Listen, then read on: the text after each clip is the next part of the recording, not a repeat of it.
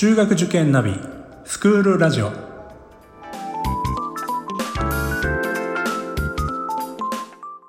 スクールナビゲーターののびるです。この番組は中学受験を目指すご家庭に学校の先生からの生の声や受験に役立つ情報をお届けするラジオです。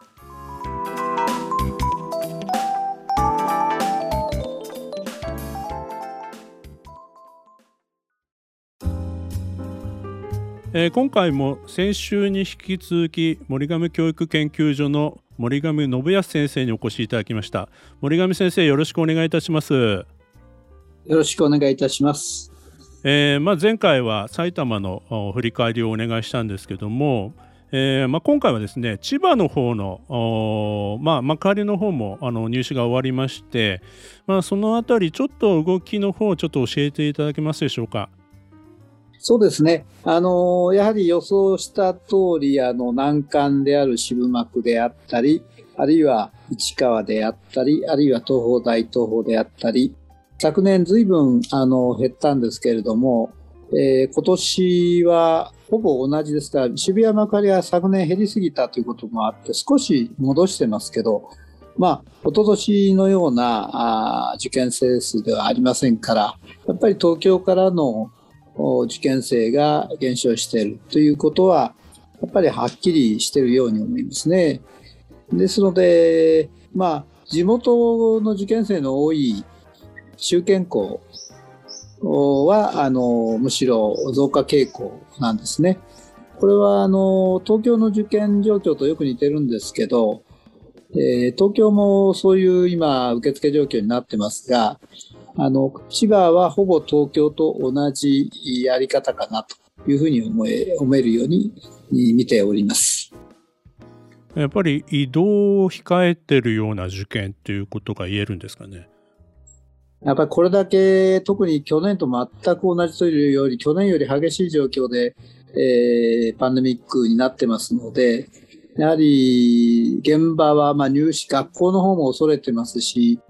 えー、やっぱり感染に対する恐怖っていうのはあるような感じいたしますね。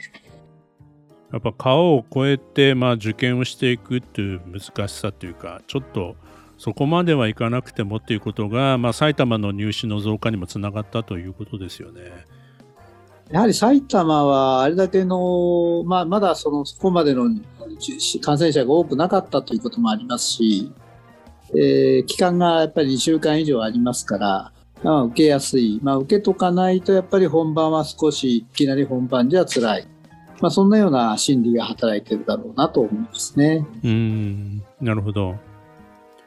えっ、ー、と、その上位校とはあの別なその千葉の、あの学校、ちょっと目立った学校とかありますか？それはやっぱりあの昨年共学にして大変受験生を集めた宝永ベリタスさんが、まあ、あの定員も少し増やし気味でもあるんですけれども、えー、日程によってどこかへこむかというと全くへこんだところがなくてどの日程もえー、1.5倍から2倍ぐらいの受験生が来てますから、非常にあの、まあ、目立つ、大変目立つ、一人勝ちみたいな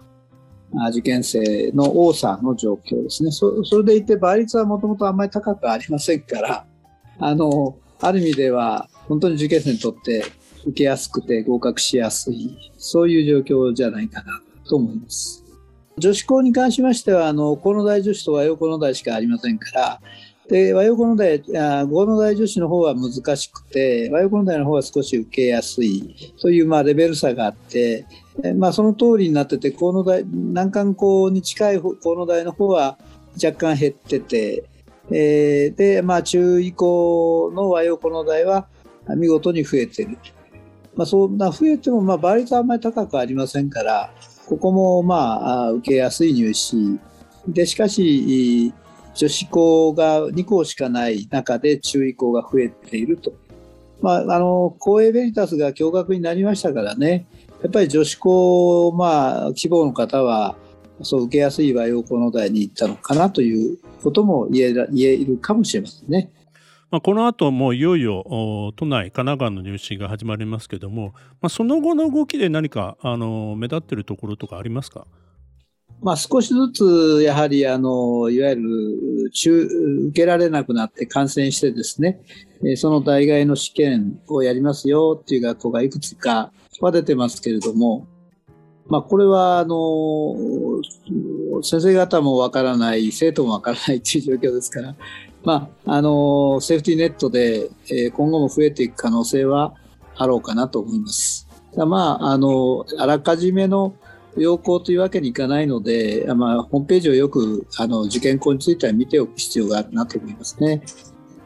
面接を中止された学校もあの多かったと思いますね。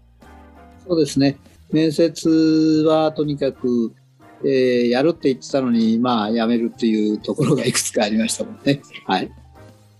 えー、まあ、あの今年も、まあ、コロナ2年目の、まあ、入試ということで、受験する学校数もやっぱり絞って望まれる方も多いんですかね。あ午前の入試は確かに抑え気味ですね、今のところ出願は。ただ、午後の出願は結構昨年比増で動いてますから、あの午後の出願はひょっとして昨年を上回るかな。昨年もだいぶ一昨年よりは微増だったんですけど、えー、一昨年の受験っていうのが実は大変数が多かったんですね、午前も午後も。午前の様子を見てますと、まあ、難関校はあんまり増えてませんけれども、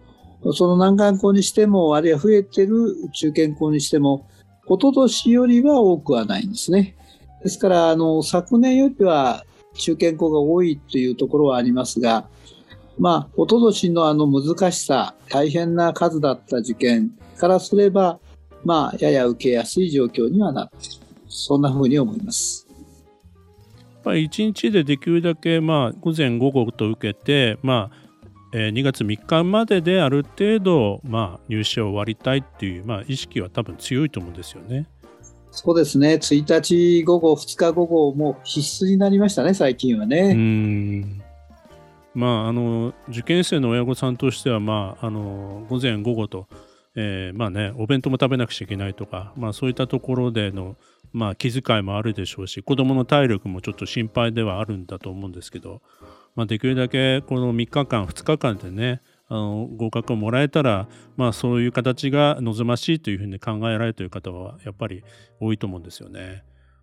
あのまあ中学受験の場合偏差値が割と正確なので合否については、まあ、見通しがつけやすいのは事実ですね。ただ、倍率がやっぱりちょっと動く学校については少し注意が必要だろうなというふうには思いますので、まあ、直前まで、えー、お子さんの様子と倍率状況は見た方がいいかなというふうに思います。はい、ありがとうございます。都内神奈川の受験生のえー、保護者の方、えー、受験生に向けてですね先生からメッセージを最後いただけたらと思います。はい。あのやはり真ん中の学校、偏差値的に言うと45から50ぐらいの学校のところに、随分と受験生が多いですね。えー、まあ、そういう面で本当にあの受けたい学校と行きたい学校といいますか、えー、そういうものと、まあ、受かる学校、2番目に行きたい学校といいますか、そのあたりの見極めというのをやっぱりしっかり取っていかないと、案外、えー、この倍率の高さっていうのは要注意だろうなというふうには思います。はい、ありがとうございました。えー、2月の入試が一段落しましたら、またあ都内、神奈川の振り返りも含めて、まあ、総括としてですね、先生にまたお越しいただきたいと思います。えー、本日は森亀教育研究所の森亀信康先生にお越しいただきました。ありがとうございました。ありがとうございました。